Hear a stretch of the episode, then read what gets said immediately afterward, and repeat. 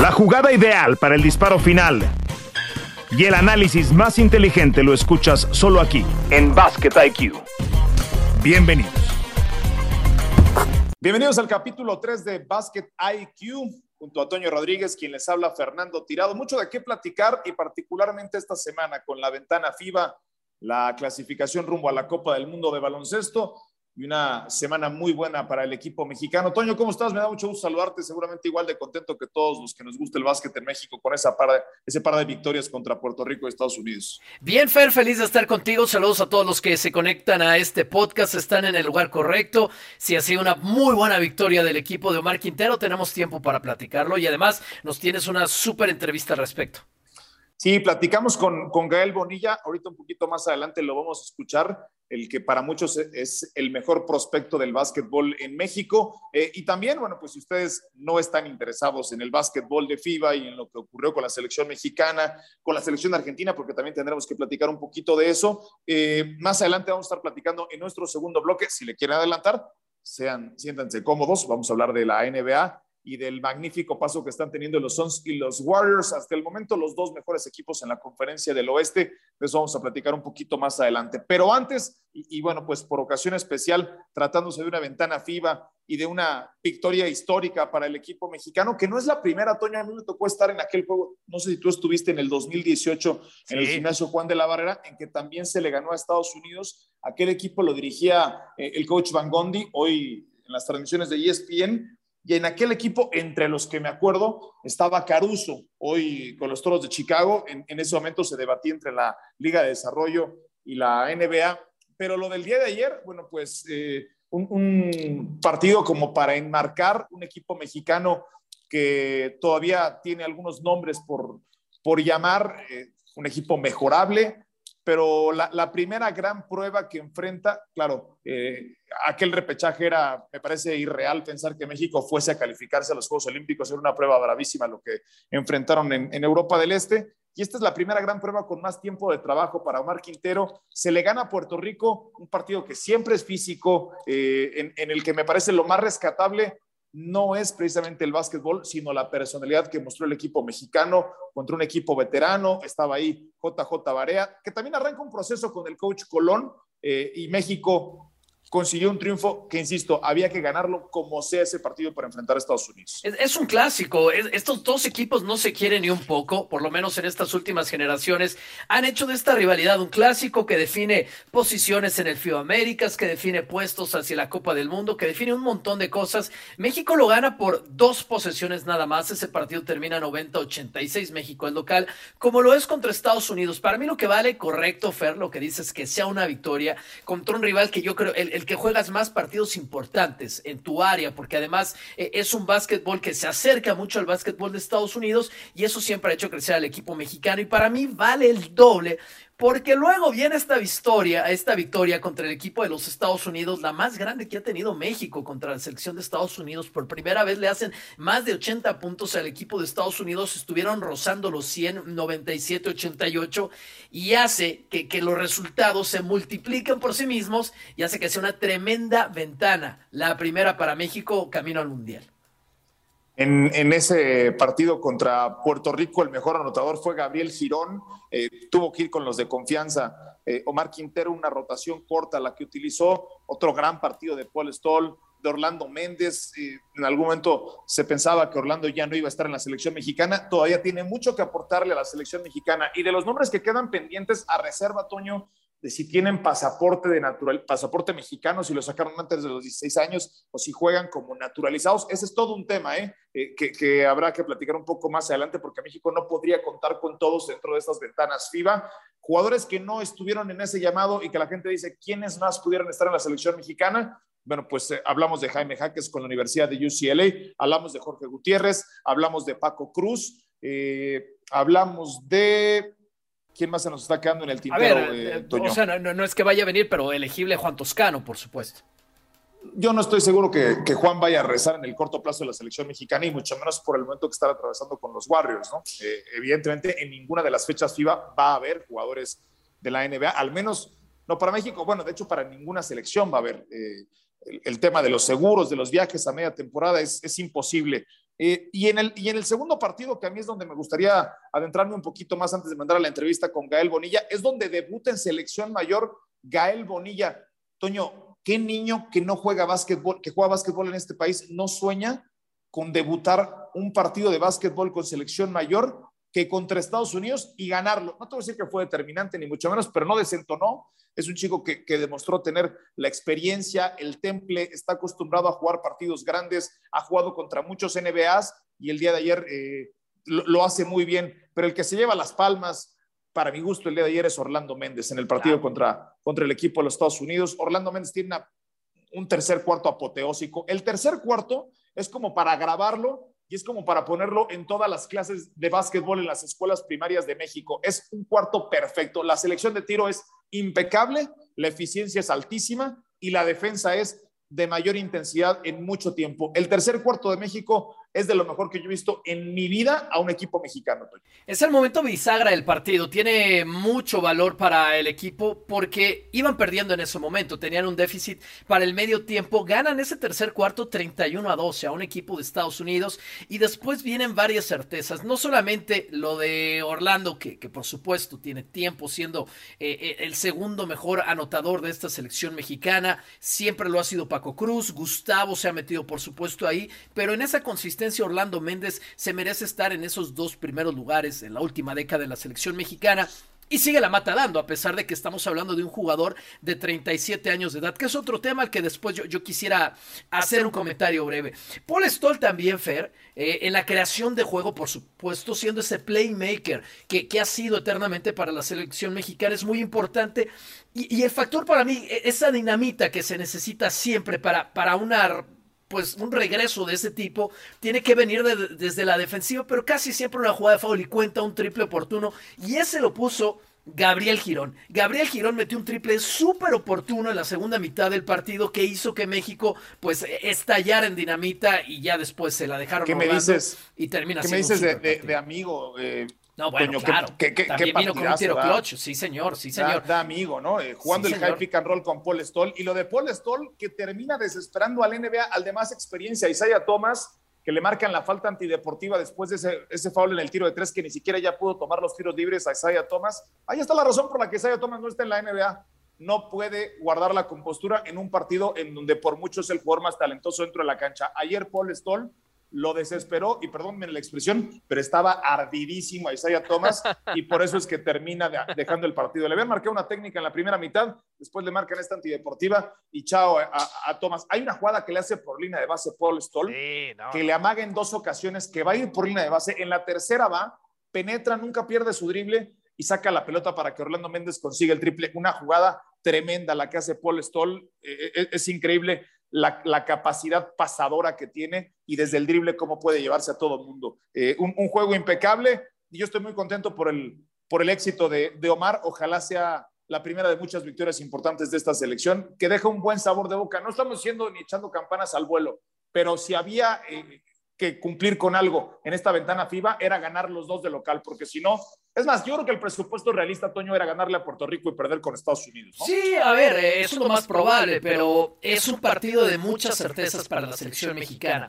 Y esto tiene que ver con los 27 de Orlando Méndez, con que pudieron contener a Thomas cuando explota, se va con 9 asistencias, 21 puntos. Y tiene que ver mucho también con ¿Cómo se van a amalgamar los jugadores jóvenes a esta selección? ¿Y cuál es el juego de la selección mexicana de básquetbol? Es un juego norteamericano, es un juego estadounidense por la influencia que hay, bueno, Orlando Méndez es, es un residente del estado de Texas y, todos, muchos aprendieron a jugar básquetbol en Estados Unidos. Paul Stoll, pues, qué decir, es 100% un básquetbol estadounidense, por lo menos en su esencia. ¿O es un básquetbol FIBA? Yo creo que la respuesta es claramente la segunda. México es un equipo de ese extra es un equipo que juega defensa y que tiende que la remontada se construye solamente a través de la defensa y lo hicieron muy bien el día de ayer en el tercer cuarto. Solamente por eso ya valía la pena el dominio que tuvieron sobre la selección de Estados Unidos. Traes un chico como Bonilla, que como dices tú bien, Fer, no desentona, un chico que está hecho en el básquetbol internacional, es cierto, ha enfrentado a muchos jugadores ex NBA formados en los Estados Unidos y demás, está ahora en los profesionales, pero no deja de ser un básquetbol internacional. Y para mí,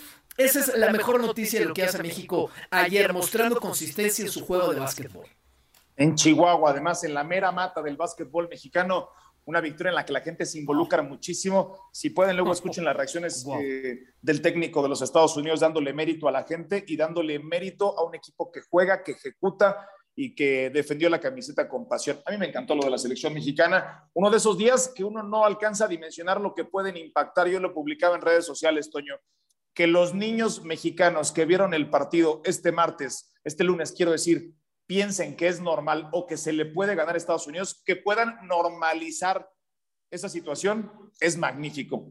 Eh, bienvenido y, gracias por inspirar eh, a, muchas generaciones, seguramente gracias a ese, a ese triunfo. Perfecto. Eh, hablábamos de Gael Bonilla, tuve la oportunidad de charlar con él hace apenas unos días antes de su debut con la selección mexicana mayor y este es un extracto de esa entrevista con el mejor prospecto del básquetbol mexicano que milita para el Barcelona.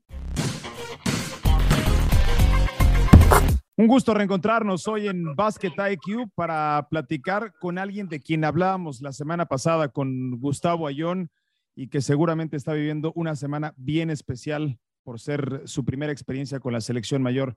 Ya eh, fui capaz de, ver algo de tus sensaciones, Gael, de lo que estás viviendo en estas primeras horas con el seleccionado mexicano, pero si, si nos lo puedes compartir igualmente para todos los amigos de ESPN, ¿qué, ¿qué diferencia es estar con una selección mayor, tú habiendo estado en procesos anteriores, ahora con, con el grupo que busca justamente ya un objetivo superior que es calificarse a nivel mayor?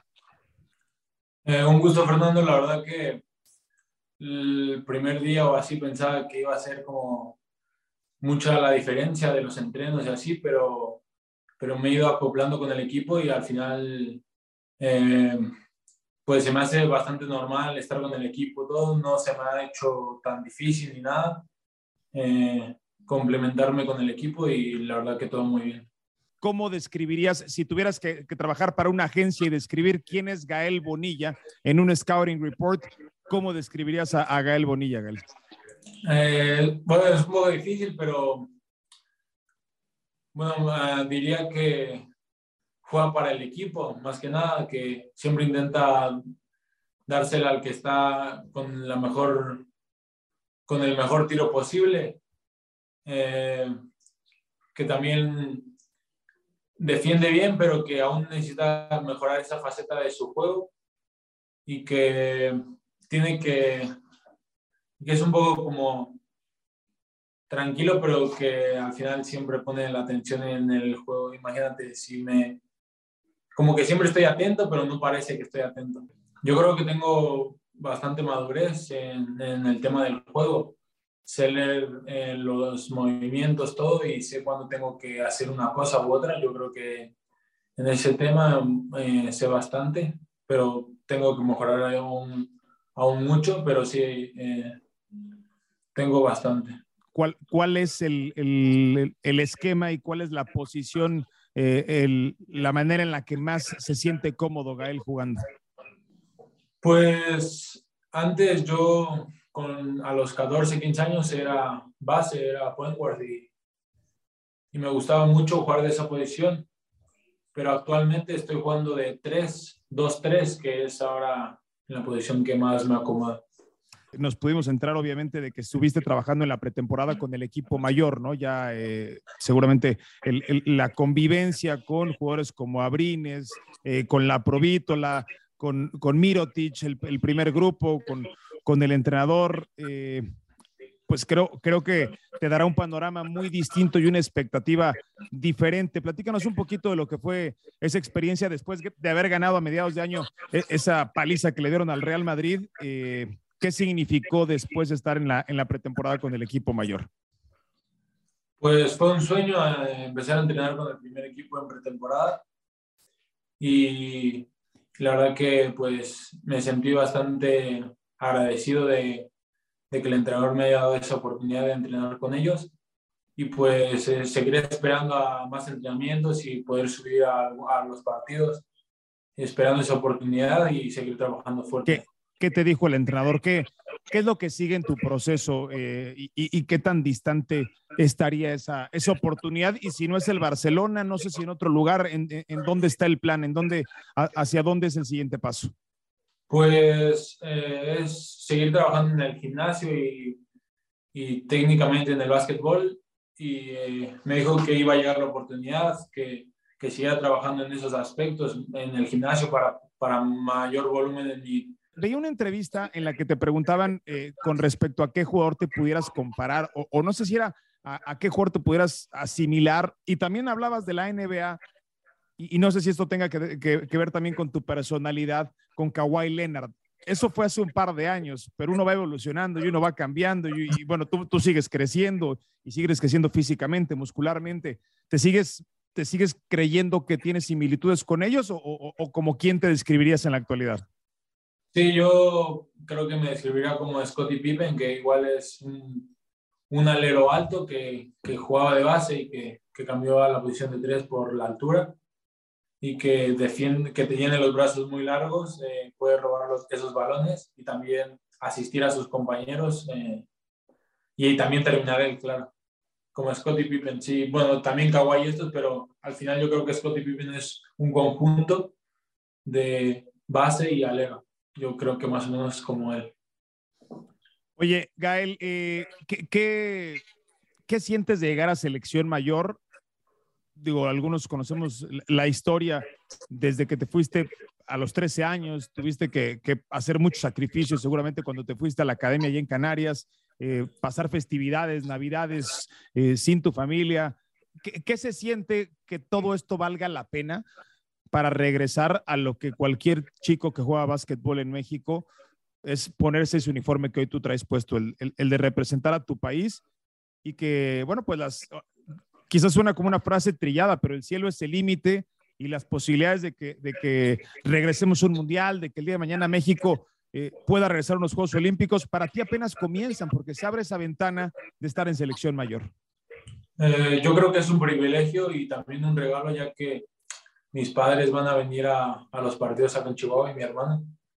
Un privilegio que ahora que es mi primera vez con la selección también lo pueda pasar con mi familia, ya que como tú dijiste que como fue a los 13, pues algunos momentos no los, no los celebré con ellos y y esto que estén mis padres aquí, primera vez con la selección y todo esto, es un regalo que al final como que me lo devolvieron, ¿sabes? Después de tantos años fuera y todo, pues me dicen, ahora te toca esto.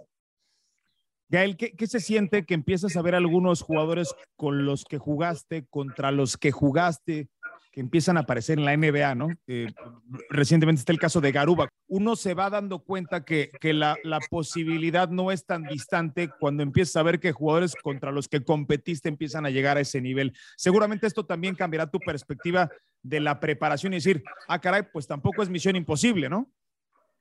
Sí, sí, al final eh, también Garuba estuvo varias temporadas antes de irse al NBA, estuvo ya con el primer equipo del Madrid y yo creo que eso también le ayudó mucho a, a seguir subiendo su nivel. Y luego también está el otro caso de Santerdama, que se fue, igual jugué contra él. También jugué contra él varias veces y también en equipo y, y, al final sí que también irse, él se fue a Estados Unidos a una universidad y también creo que le ayudó. Yo creo que, como tú dices, no está tan lejos esa posibilidad y, y hay que seguir trabajando y, teniendo los contactos para ver qué, claro.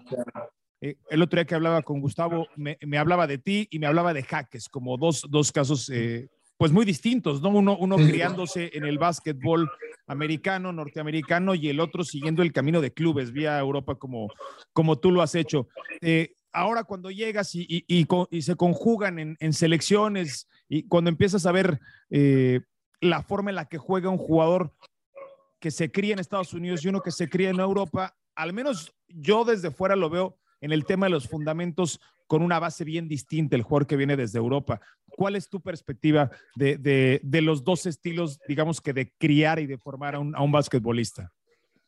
Pues yo creo que el juego de Estados Unidos es más rápido, más, más rápido de jugar uno contra uno, tiene más de votar cinco o seis veces y llevarte a tu jugador y en Europa es más de jugar bloqueo directo, más de cortes, todo esto y al final si los juntas en un equipo como aquí en, en, la selección de México eh, hay de los dos, de los dos de Europa eh, y de Estados Unidos porque está este Jaimes y Moy que están jugando en la G League que traen más o menos ese juego, ¿no?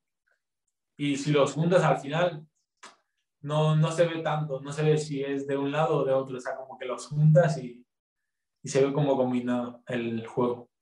Pues en, en, años recientes el, el, estilo de básquetbol FIBA ha tenido muchos más éxitos, ¿no? El, el, el básquetbol altruista, el básquetbol del extrapase, del jugador abierto, no, no del uno a uno, ha resultado pues un, un rival muy difícil, incluso para los super, superatletas que son los estadounidenses. Eh, en esa conversación que tuve con Gustavo, eh, me decía Gael que te veía a ti y que, y que veía a Jaques como los que tenían más posibilidades de destacar, eh, con la posibilidad quizás también de alcanzar la NBA.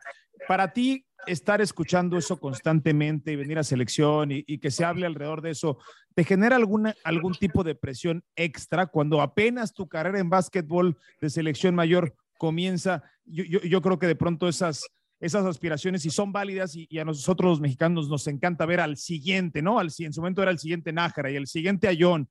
Y a mí me parece un poco injusto, pero ¿a ti te, te representa una presión extra el estar escuchando esto constantemente? Pues la verdad intento no escuchar todo esto porque al final, imagínate, si lo haces mal, te van, te va a, claro. a venir malas cosas, te van a venir malos comentarios y todo esto. Pero al final, pues voy, yo voy a intentar ahora con la selección disfrutar, eh, divertirme con el equipo. Eh, no voy a intentar, no voy a, a ver por mis números. O sea, si lo hago bien o mal, pero gana el equipo, me siento feliz, pues es lo que voy a estar buscando, pero sí, no intento meterme, no intento escuchar lo que dicen los demás, para tampoco eh, pensar en eso. Me, me, interesa saber qué, qué te ha dicho Omar eh, con, con, respecto a lo que espera de ti en, esta primera experiencia. Eh, escuchaba en, en, alguna entrevista que decías que lo conociste en Monterrey en unas vacaciones, ahí fue ese primer acercamiento con, con Omar. Eh, ¿qué, qué, es lo primero que te ha dicho? A mí me tocó jugar con Omar y, y, y Omar que yo conocí en su momento al Omar de ahora, pues hay, hay, hay dos conceptos de básquetbol completamente distintos. ¿Qué te, ¿Qué te ha dicho Omar? ¿Qué es lo que espera de ti? Omar Quintero me dijo que que va a dar la oportunidad, que, que no me, me frustre, que no me ponga nervioso ni nada, que él me va a dar la oportunidad y si lo hago bien o mal, él me, me va a seguir apoyando y que juegue como yo sé lo que me dijo. Que no, no piense en muchas cosas, que disfrute del juego y que van a salir las cosas como tengan que salir. Muchísimas gracias, Gael. Me dio mucho gusto platicar contigo. Eh, admiro tu historia, también la de, la de tus padres, que no se llevan los reflectores como, como tú lo haces, pero que están detrás de, de, este logro tan importante que has conseguido a lo largo de este esfuerzo en tu carrera. Ojalá sea muy exitosa la ventana de FIBA y a seguir madurando, a seguir aprendiendo y que te mantengas con los pies en el piso y los ojos bien arriba con, con la humildad que hoy tienes. Gracias, Gael. Muchas gracias, Fernando. Un gusto. Gael Bonilla, seleccionado nacional mexicano. Esto es Básquet aquí. Regresamos. De vuelta con ustedes después de haber escuchado esta plática con Gael Bonilla, muy interesante, un chico muy maduro, se va a los 13 años a Canarias, tiene un proceso de formación muy distinto al resto, no de los basquetbolistas, de los niños, de los jóvenes en realidad, porque tiene que abandonar su casa desde una muy temprana edad. A mí me parece una historia extraordinaria. Gracias por seguirnos escuchando acá en Basket IQ. Eh, en cualquiera de las plataformas que usted suele escuchar sus podcasts, estamos disponibles y mucho le vamos a agradecer que se suscriba para que lleguen las notificaciones cada martes con una nueva entrega junto a Toño Rodríguez y Fernando Tirado. Eh, Toño, bueno, momento de hablar de la NBA y, y, lo que ocurre entre Golden State y Phoenix, que es una carrera parejera. Después viene Utah en la tercera posición y a mí me llama mucho la atención porque de la posición 4 a la 10 han ganado los mismos partidos. Dallas ha ganado 10, Portland ha ganado 10 y, y lo que diferencia es el, el, el número de derrotas y, y, y, la serie entre cada uno de los equipos. Pero la conferencia del oeste arde. Hay una clase social aparte en este momento que es Golden State y Phoenix. La discusión es cuál de los dos momentums es más sostenible. ¿El de los Warriors o el de los Suns? Sí, analizando más allá de, del partido de esta semana entre ambos, eh, tenemos que hablar de todo lo que ha sido este inicio de campaña para los dos. A mí me queda muy claro, Fer, que si los Suns no son el mejor equipo de la NBA y de su conferencia oeste, solamente porque los Golden State Warriors han comenzado más rápido que ellos. Lo platicamos ya en una edición anterior de este podcast. Este equipo está jugando temporada regular más o menos dos semanas antes que el resto, lo decía Steve Kerr. Desde la pretemporada, nosotros vamos a ir a cazar victorias victorias ponía su quinteto estelar y aquí están los resultados. A ver, yendo a los números, Golden State Warriors no solamente por el ranking es un mejor equipo, tiene un mejor rating ofensivo y ahí la, diferencia para mí ahí es notable. En el, rating ofensivo que tiene Golden State Warriors, esta estadística avanzada de puntos por cada 100 posesiones. Del otro lado, en la parte que yo me quisiera detener, Fer, es en la parte defensiva, porque son los equipos 1 y 3 de la liga. La intensidad de los Warriors a mí me hace siempre revalorizar el aporte de Damon Green. Llama mucho la atención, por supuesto, el candidato que tienen Steph Curry otra vez a ser MVP, pero yo creo que dejamos de ver lo que aporta Damon Green para la cultura defensiva de este equipo. Es el que orquesta todo, es el que organiza y desde la pretemporada, no desde la pretemporada, desde las dos temporadas pasadas que no estuvieron en playoffs, él trabajó mucho en el nuevo staff de coacheo, la gente que rodea pues a Steve Kerr, en en el desarrollo de jugadores para implementarles este chip de cómo se tiene que defender en Golden State. Y del otro lado, Phoenix Suns también. Un poco lo mismo con Monte Williams, que aprendió de eso, de Greg Popovich, y después lo viene a implementar con el paso de los años y ahora con mucha madurez. Tienen además las piezas y a mí lo de Bridges me parece una locura, Fer. Creo que este chico tiene potencial para eventualmente ser el defensivo del año en esta liga. Lo de Michael Bridges es extraordinario. Apenas hace una semana, el sábado pasado, en ese juego contra los Nets, tuvo seis robos en la primera mitad. Yo nunca antes, francamente, había visto a alguien que lograra desesperar de la forma en la que lo hizo a James Harden. James Harden estaba que se volvía loco, se metió en todas sus líneas de pase, no lo dejaba penetrar. Michael Bridges es un fenómeno como atleta y pocos jugadores tan solidarios. Le sumas a Crowder y, sí, eh, hablas de Draymond Green, pero de este lado también esos jugadores de rol asumen perfectamente eh, el papel que, que les manda Monty Williams. Yo, creo que son cosas mínimas las que diferencian la defensa de uno contra el otro. Yo no me atrevo hoy a, a, diagnosticar quién es favorito. ¿Quién tiene un techo más alto? Me parece, Toño, que son los Warriors. Pero todo el mundo pensamos que Clay Thompson va a regresar como el Clay Thompson de hace dos años. No lo hemos visto jugar en dos años. Claro.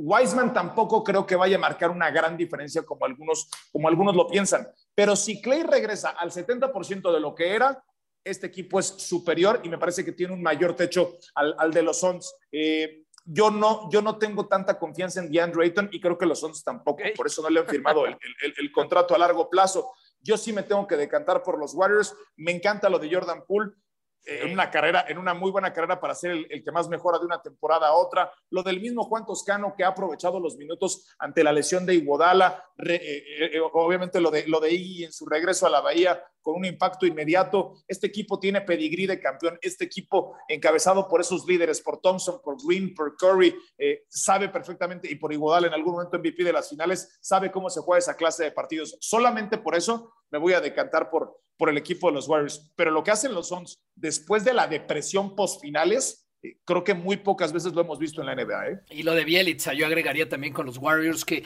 está también, para, para, mi gusto, no tan valorado por lo que te puede dar en la creación de juego y en abrir la cancha para un elemento de su tamaño y su inteligencia para jugar al básquet. Hoy por hoy, yo, yo, creo que los Suns son un equipo más profundo hoy por hoy, por el desarrollo de los jugadores de rol y porque tienen un par de estrellas del tamaño de, Steph Curry. Bueno, si es que hay estrellas de ese, tamaño, hoy en la liga, tienen un par del otro lado, bueno, solamente está Steph Curry en cuanto a súper, súper, súper estrella, especialmente en el costado ofensivo. Pero estoy contigo, Fer. Clay Thompson inmediatamente después de la lesión uno espera que va, que va a venir a espaciar todavía más la cancha y a sacarle hombres de encima a Steph Curry, lo cual se va a convertir en más triples para este equipo.